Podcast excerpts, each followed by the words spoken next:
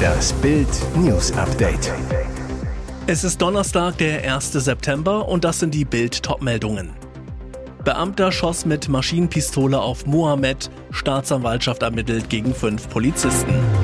Schwere Vorwürfe gegen Kieler NDR-Politikchefin, der nächste ARD-Skandal. Feuer in Sachsen, Frau mit Radlagerschaufel aus Bordell gerettet. Beamter schoss mit Maschinenpistole auf Mohammed, Staatsanwaltschaft ermittelt gegen fünf Polizisten. Es war ein tragischer Fall. Ein Jugendlicher droht sich mit einem Messer umzubringen, dann soll er die Polizisten, die ihm helfen wollten, plötzlich angegriffen haben. Ein Beamter schießt, der junge Senegalese stirbt später im Krankenhaus. Jetzt die dramatische Wende. Der Polizeieinsatz soll möglicherweise unverhältnismäßig gewesen sein. Gegen den Beamten, der mit einer Maschinenpistole geschossen hat, werden nun zusätzlich zum Verdacht der Körperverletzung mit Todesfolge auch Ermittlungen wegen Totschlags geprüft. Das steht in einem Zwischenbericht der Staatsanwaltschaft Dortmund, den das Innenministerium an den Innenausschuss des Landtags geschickt hat. Bild liegt das vertrauliche Dokument vor. In dem Bericht werden auch Ermittlungen gegen weitere eingesetzte Polizisten aufgeführt. Schwere Vorwürfe gegen Kieler NDR-Politikchefin. Der nächste ARD-Skandal. Ganz große Stühle rücken beim zweitgrößten ARD-Sender, dem Norddeutschen Rundfunk. Nach massiven Vorwürfen aus den Reihen der Mitarbeiter des Landesfunkhauses Schleswig-Holstein wurden Chefredakteur Norbert Lorenzen und seine Politikchefin Julia Stein von allen Ämtern entbunden, angeblich auf eigenen Wunsch. Funkhausdirektor Volker Tormehlen verabschiedete sich für einen Monat in unbezahlten Urlaub. Dutzende NDR-Mitarbeiter hatten schwerste Anwürfe gegen ihre eigene Redaktionsleitung erhoben. Es geht um Kumpanei mit der Landespolitik, Parteilichkeit und politische Einflussnahme. Die Chefin der Politikjournalisten Julia Stein soll Recherchen des Stern zufolge 2020 in Berichterstattung ihrer Kollegen eingegriffen und versucht haben, das Rote Kreuz aus dem Bericht zu tilgen. In dem Bericht ging es um Missbrauchsskandale in Kinderheimen. Das DRK wurde belastet. Zudem soll Stein Reporter angewiesen haben, dem DRK ihre Recherchen zu offenbaren. Brisant dabei, die DRK-Landesvorsitzende war Ex-Staatssekretärin Annette Langner, laut Stern die Lebensgefährtin von Jutta Schümann. Und Schümann war damals Vorsitzende des NDR-Landesrundfunkrates in Kiel. Diesem Aufsichtsgremium gehören die Mitglieder des NDR-Rundfunkrats an, die aus Schleswig-Holstein stammen. Zu viele Zulassungen an Goethe-Uni. Lösungsvorschlag für 282 angehende Studenten. 282 angehende Medizin- und Zahnmedizinstudenten bekamen für das Wintersemester an der Goethe-Universität eine Studienplatzzusage, dann aber eine Absage. Jetzt können sie auf eine Lösung hoffen, so das hessische Wissenschaftsministerium. Sie könnten eventuell doch noch als Nachrücker ihr Studium beginnen, aber Achtung, könnten. Beschlossen ist noch nichts. In einer E-Mail des hessischen Wissenschaftsministeriums an die Ministerien der anderen Länder ist von einer Art Hintertür die Rede, wie die jungen Menschen doch noch an ihren Studienplatz kommen könnten. Die Idee ist, das übliche Nachrückverfahren erstmal auszusetzen. Die Hochschulen sollen ihre Nachrückerplätze in der Humanmedizin an die Stiftung für Hochschulzulassung melden. Die Stiftung ist bundesweit für die Vergabe der Plätze zuständig. Sobald die Stiftung einen Überblick über die Zahl der freien Plätze hat, könnten freie Nachrückerplätze an die Betroffenen vergeben werden. Die angehenden Studenten würden so nachrücken, nur an welcher Uni sie einen Platz bekommen, wäre noch unklar. Feuer in Sachsen. Frau mit Radladerschaufel aus Bordell gerettet. Das muss eine ganz heiße Nummer im Freudenhaus Villa Violetta in Zwickau gewesen sein. In dem Bordell brach kurz vor Mittag aus noch ungeklärter Ursache ein Feuer aus. Betroffen war der rückseitige Anbau, in dem nach Bildinformationen auch die dort arbeitenden Damen untergebracht sind. Zwei Frauen aus Tschechien waren bei Ausbruch des Feuers noch im Gebäude. Während die Jüngere sich unverletzt aus dem Brandhaus retten konnte, saß die 43-Jährige im Obergeschoss fest und machte sich an einem Fenster bemerkbar. Sie rettete sich in panischer Angst mit einem Sprung vom Giebelfenster des brennenden Hauses auf das etwa drei Meter tiefer gelegene Vordach und blieb dort zunächst verletzt liegen. Ein Arbeiter einer benachbarten Firma hatte das beobachtet und reagierte sofort und kam mit einem Radlader gefahren, da er so schnell keine Leiter finden konnte. Gemeinsam mit zwei zufällig am Brandort befindlichen Rettungssanitätern holten sie die Frau mit der Schaufel vom Vordach. Sie kam mit schweren Verletzungen in eine Klinik. Das Herz. Leipzigs erster Koala Obi Obi tot. Plötzlich blieb das Herz stehen. Leipzigs Zoo-Koala Obi Obi ist am Donnerstag im Alter von acht Jahren völlig unerwartet verstorben. Am Morgen fanden Pfleger den kleinen Kerl ganz untypisch am Boden des Geheges sitzend und alarmierten sofort den Tierarzt. Doch auch er konnte Obi Obi nicht mehr retten. Laut Pathologie versagten Herz und Kreislauf und das, obwohl das Koala-Männchen die Tage zuvor noch munter Eukalyptusblätter auf seinem Ast kaute.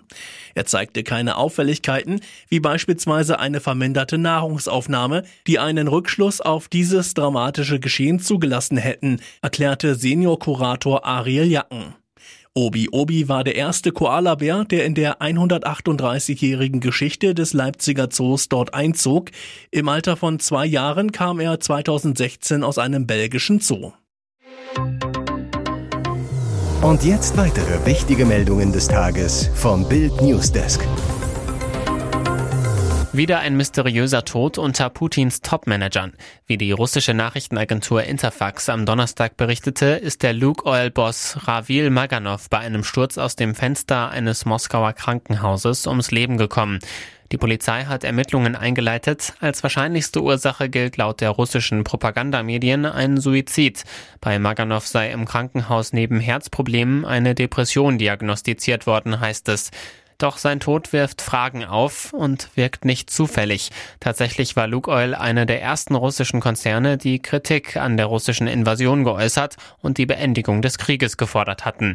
Maganovs Tod ist nicht der erste unter Russlands Topmanagern seit Ausbruch des Kriegs gegen die Ukraine. Vor Maganov kam Medienberichten zufolge beispielsweise im Mai der Luke Oil Manager Alexander Subotin angeblich bei einer okkulten Behandlung gegen Alkoholsucht ums Leben. Jetzt schickt Polen seine Weltkriegsrechnung. Unser Nachbarland beziffert die von Nazi-Deutschland im Zweiten Weltkrieg angerichteten Schäden in einem Bericht auf umgerechnet mehr als 1,3 Billionen Euro. Der Vorsitzende der nationalkonservativen Regierungspartei PiS, Jaroslaw Kaczynski, sprach am Donnerstag in Warschau von einem enormen Schaden bis heute. Das Gutachten wurde zum 83. Jahrestag des Beginn des Zweiten Weltkriegs im Königsschloss der polnischen Hauptstadt vorgestellt. Es soll die Reparationsforderungen von Polens nationalkonservativer Regierung an die Bundesrepublik untermauern. Die Bundesregierung sieht dafür keine Grundlage mehr. Die nationalkonservative Peace-Regierung, die das Nachbarland seit 2015 führt, hat das Thema Entschädigungszahlungen immer wieder aufgebracht. Die Peace rief 2017 für das Gutachten eine Parlamentskommission ins Leben. Zudem gründete Polen ein Forschungsinstitut für Kriegsschäden. Der mehrfach angekündigte Bericht wurde nun an einem symbolischen Tag präsentiert. Am 1. September 1939 begann der deutsche Überfall auf Polen. Die Bundesregierung lehnt jegliche Reparationsforderungen ab. Für sie ist die Frage mit dem 2 plus 4 Vertrag über die außenpolitischen Aspekte der deutschen Einheit abgeschlossen. Ihr hört das Bild News Update mit weiteren Meldungen des Tages. Lufthansa streicht 800 Flüge, 130.000 Passagiere betroffen. Am Freitag geht nichts mehr. Für Passagiere der Lufthansa kommt es richtig dicke. Wegen des Pilotenstreiks der Lufthansa fallen am Freitag an den Drehkreuzen in München und Frankfurt mindestens 800 Flüge aus. Die Gewerkschaft Vereinigung Cockpit hatte am späten Mittwochabend einen ganztägigen Arbeitskampf für diesen Freitag verkündet. Das hatte der Vorstand nach intensiven Verhandlungen mit dem Unternehmen und auf Antrag der Tarifkommission beschlossen, wie ein Sprecher mitteilte. Bestreikt werden sollen von Deutschland abgehende Flüge der Lufthansa. Vereinzelt werden auch am Donnerstag schon Flüge gestrichen, wie der Konzern mitteilte. Voraussichtlich rund 130.000 Fluggäste sind demnach von den Annullierungen betroffen. Flüge von nicht-deutschen Flughäfen sollen aber stattfinden, sofern ausreichend Crews zur Verfügung stehen. Bereits am Donnerstag kann es zu einzelnen Ausfällen kommen und auch nach dem Streiktag droht Flügen am Samstag und Sonntag die Annullierung. Hier ist das Bild News Update. Und das ist heute auch noch hörenswert. Böses Erwachen für Deutschlands Autofahrer. Nach dem Ende des Tankrabatts sind die Kraftstoffpreise seit Mitternacht explodiert. Ein Liter Super E10 kostete am Morgen 2,04 Euro an den Potsdamer Jet-Tankstellen. Mittwochabend hatte der US-Ölkonzern noch 1,63 Euro verlangt. Am Montag nur 1,56 Euro. Ein Anstieg um 48 Cent. Mit dem Ende der dreimonatigen Spritpreisbremse allein ist der Preisschock nicht zu erklären. Sie senkte den Literpreis für Benzin um 35 Cent. Ein klarer Fall von Abzocke. Rechnerisch könnte der Preis für E10 durch die Aufhebung der Steuersenkung um 35 Cent für Diesel um 17 Cent steigen. Allerdings waren die Preise in den vergangenen zwei Wochen bereits deutlich in die Höhe gegangen. Außerdem haben auch Tankstellenbetreiber bis Mittwoch noch zum gesenkten Steuersatz eingekauft und könnten Benzin und Diesel daher zunächst weiter günstiger abgeben. Bis die Aufhebung des Tankrabatts voll auf die Kunden durchschlägt, könnte es also noch etwas dauern. Zur Erinnerung, nach Beginn des Tankrabatts Anfang Juni hatten die Ölmultis ihre Preise erst nach Tagen gesenkt. Begründung damals, in den Tanks sei noch der teuer beschaffte alte Sprit vom Mai. Nun werden Tankfahrten ins Ausland wieder attraktiv. Ihr hört das Bild News Update.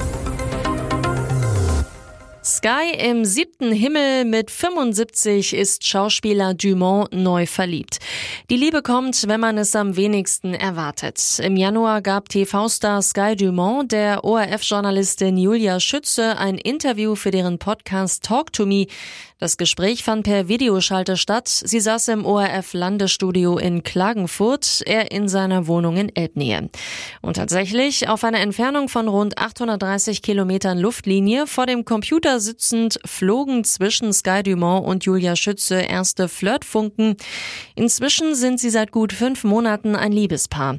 Pendeln zwischen beiden Wohnorten waren auch schon gemeinsam im Liebesurlaub, erfuhr Bild exklusiv aus ihrem Umfeld. Ja, wir sind ein Paar Paar, uns geht es gut und wir haben Pläne, bestätigt der Schauspieler und Werbestar Bild auf Anfrage sein neues Liebesglück. Weitere spannende Nachrichten, Interviews, Live-Schalten und Hintergründe hört ihr mit Bild TV Audio. Unser Fernsehsignal gibt es als Stream zum Hören über TuneIn und die TuneIn App auf mehr als 200 Plattformen, Smart Speakern und vernetzten Geräten.